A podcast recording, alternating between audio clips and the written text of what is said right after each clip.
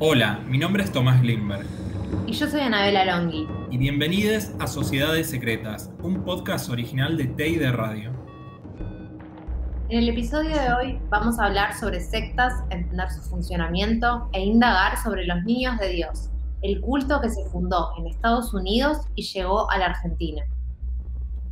Unidos bajo un mismo objetivo, buscan moldear el mundo a su imagen, desde cultos religiosos hasta organizaciones criminales dispuestas a someter física y psicológicamente a cada integrante para lograr su funcionamiento, las sectas han funcionado desde tiempos inmemoriales, de distintas formas y con diferentes objetivos.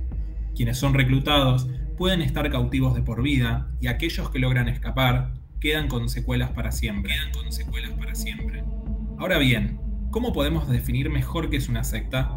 Si empezamos a buscar el origen etimológico de la palabra, secta podría provenir del idioma latín sequi, o sea, seguir, que se usaba para referirse a las escuelas de filosofía.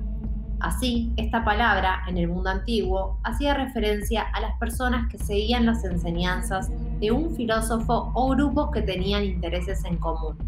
Es decir, la palabra tenía un significado bastante diferente al que usamos actualmente, en el que englobamos a seguidores de doctrinas religiosas o ideológicas que representan grupos separados o desprendidos del conjunto de la sociedad. Entonces, coloquialmente, todos asociamos a las sectas con organizaciones potencialmente peligrosas, incluso dentro de religiones tradicionales.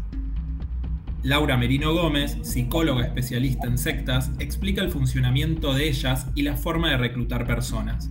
Como medidas de captación, pues por ejemplo tenemos que usan a los propios miembros, ¿no? Para hacer proselitismo y este proselitismo se hace pues especialmente con las familias y los amigos, ¿no? Ya que tenemos esa vinculación especial y ese contacto. De hecho, algunas de ellas obligan a los miembros a, casi como aquel que dice, saca tu agenda y vamos a repasar a toda la gente que conoce, familiares, amigos, amigos de amigos, amigos de familiares, y vamos a ponerla en contacto con, con esta maravilla de descubrimiento que has hecho, pues eh, pueden ser de corte religioso, pueden ser de corte filosófico, político, empresarial.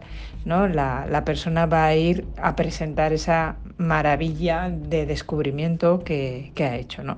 Pero bueno, la realidad es que luego también abordan a desconocidos porque es una de las misiones que se tiene dentro del grupo. No se dice muchas veces así, ¿no? pero sí que se invita a, descubrir, o, es un poco como adoctrinar en el buen sentido, ¿no? de dar a conocer nuestra doctrina. Bueno. Antes de seguir, es importante aclarar que muchas veces este concepto puede usarse por autoridades o comunidades de forma intencional, engañosa y con fines políticos para discriminar o estigmatizar a grupos de la sociedad, intelectuales, académicos, artistas o personas que no profesan ni comparten los mismos valores filosóficos o religiosos de una gran parte de la sociedad. Es por eso que organizaciones y ONGs como Amnistía Internacional han denunciado leyes autodenominadas antisectarias en países como España, Francia, China y Arabia Saudita, por considerar que violan los derechos humanos como la libertad de culto y de expresión. Tal es así que Amnistía solo utiliza el término sectas en organizaciones religiosas minoritarias en las que se haya podido demostrar su violencia extrema. Si bien cualquier persona en un estado de vulnerabilidad es propensa a caer en una secta, Merino Gómez aclara. Hay una personalidad así concreta que podamos decir que es la consecuencia de caer en un grupo. Sí que es cierto que hay ciertos rasgos de personalidad o en las personas que pueden aumentar esa susceptibilidad. Eh, estos rasgos pues podríamos hablar de personas que sean idealistas, que sean muy ingenuas, conformistas eh, lo que también hay que quitar es el mito de que sean personas eh, poco capaces intelectualmente, todo lo contrario, al revés. Yo nunca he visto un grupo lleno de gente sin inteligencia y poco trabajadora, ¿no? Todo lo contrario. Las personas con un perfil de, esfuerzo, de trabajo y de implicación grande, eh, pues en, los, grupos sectarios pues son, son muy anheladas. En resumen, se puede definir secta como toda organización cerrada basada en un fundamentalismo religioso o ideológico que utilice la manipulación psicológica y la agresión física sobre sus miembros para imponer sus ideas con violencia en el resto de la sociedad.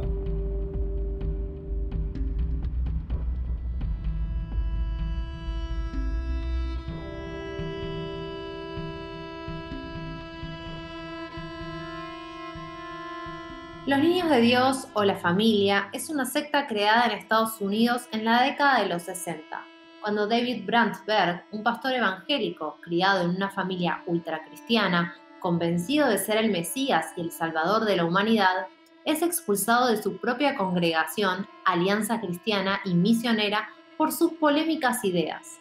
Así, enojado con su religión, decide crear su propio culto y se traslada con su mujer, y sus hijos a California, lugar donde nació. Allí, en pleno auge del movimiento hippie y la psicodelia, elige la playa de Huntington Beach para comenzar su proyecto. En ese momento, decide usar sus seudónimos como Padre Moisés, Moisés David o simplemente Mo. Acá, sintiéndose un guía espiritual, escribe las cartas de Mo, como las bautizó una especie de Biblia de este movimiento cuyo contenido era su propia interpretación de las Sagradas Escrituras. Así le ordena a sus hijas reclutar jóvenes, niños y hippies, o corderos de Dios, como él los llamaba, por las playas de California. Esta práctica, que inició en 1974 y duró hasta 1987, cuando la pandemia de VIH empezó a amenazar las prácticas de sexo libre y sin protección, fue definida por la propia hija de Berg como prostitución religiosa. Durante todos estos años, la secta se encargó de sacar de las drogas a cientos de jóvenes hippies menores de edad que se sentían desamparados y que se declaraban fanáticos cristianos y seguidores de Moe. A cambio, todos debían abandonar a sus familias, trabajos o escuela. De esta manera, Berg o Moisés David se ganó la aceptación y referencia de muchas personas, por lo que dio pie para que gane terreno su mensaje de que el fin del mundo se avecinaba y que era el Mesías que podía salvar a la humanidad o que un gran asteroide iba a destruir Estados Unidos. Berg resultó ser un depravado sexual que no distingue entre mujeres mayores, niñas y niños, y con su frase de cabecera, todo lo que se hace ante los ojos de Dios está bien y es amor, cometió cientos de abusos sexuales, violaciones e incesto. Con los años, los problemas legales de Berg comenzaron a llegar y sus hijas y hasta sus nietas se sentaron en los talk shows que dominaron la televisión mundial de los años 90 para acusarlo de abuso sexual cuando ellas eran niñas y otros crímenes aberrantes. Además, las propias autoridades de Estados Unidos denunciaron a Berg por evasión fiscal, poligamia, violación, incesto y secuestro de niños. Acá en la Argentina y en otros países de Sudamérica, la secta comenzó a instalarse a fines de los años 80, luego de que fuera desmantelada en Estados Unidos. El caso judicial más conocido es el de la localidad de San Isidro.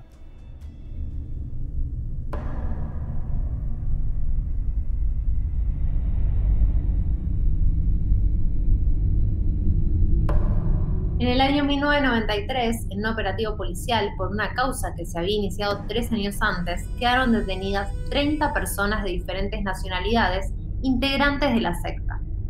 En la causa, un estadounidense había denunciado que sus cuatro hijos de entre 20 y 12 años eran rehenes de esta organización. Los cargos de los acusados eran por corrupción y ocultamiento de menores, violación a la Convención sobre los Derechos del Niño, reducción a la servidumbre y asociación ilícita. En este allanamiento se secuestraron folletos, cassettes y videos listos para comercializar. Según José María Bamonde, presidente de la Fundación Servicio para el Esclarecimiento de Sectas, los niños de Dios operaban de a dos, con una guitarra, Recorrían las calles, predicaban el amor y ofrecían sus revistas, videos y cassettes. Mientras iban cantando y narrando sobre las creencias de su culto en las plazas y lugares públicos, utilizaban este método para vender sus cassettes y videos y así financiar su proyecto. Además, la secta llegó a tener un stand en la Feria de las Naciones y así el 40% de lo recaudado era destinado a la colonia y el otro 60% era girado hacia Estados Unidos directamente a David Berg. Luego de esto, la secta se fue de Argentina. Actualmente, la organización sigue funcionando a nivel mundial y se la conoce como la Familia. Como la Familia Internacional. En su sitio web se presentan como una comunidad virtual cristiana compuesta por personas de más de 80 países que se dedican a difundir el mensaje de amor de Dios.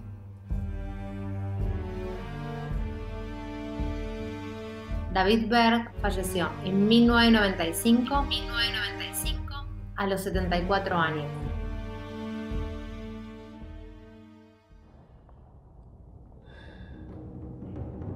En el próximo episodio de Sociedades Secretas vamos a hablar sobre la secta Templo del Pueblo en la Guayana Francesa.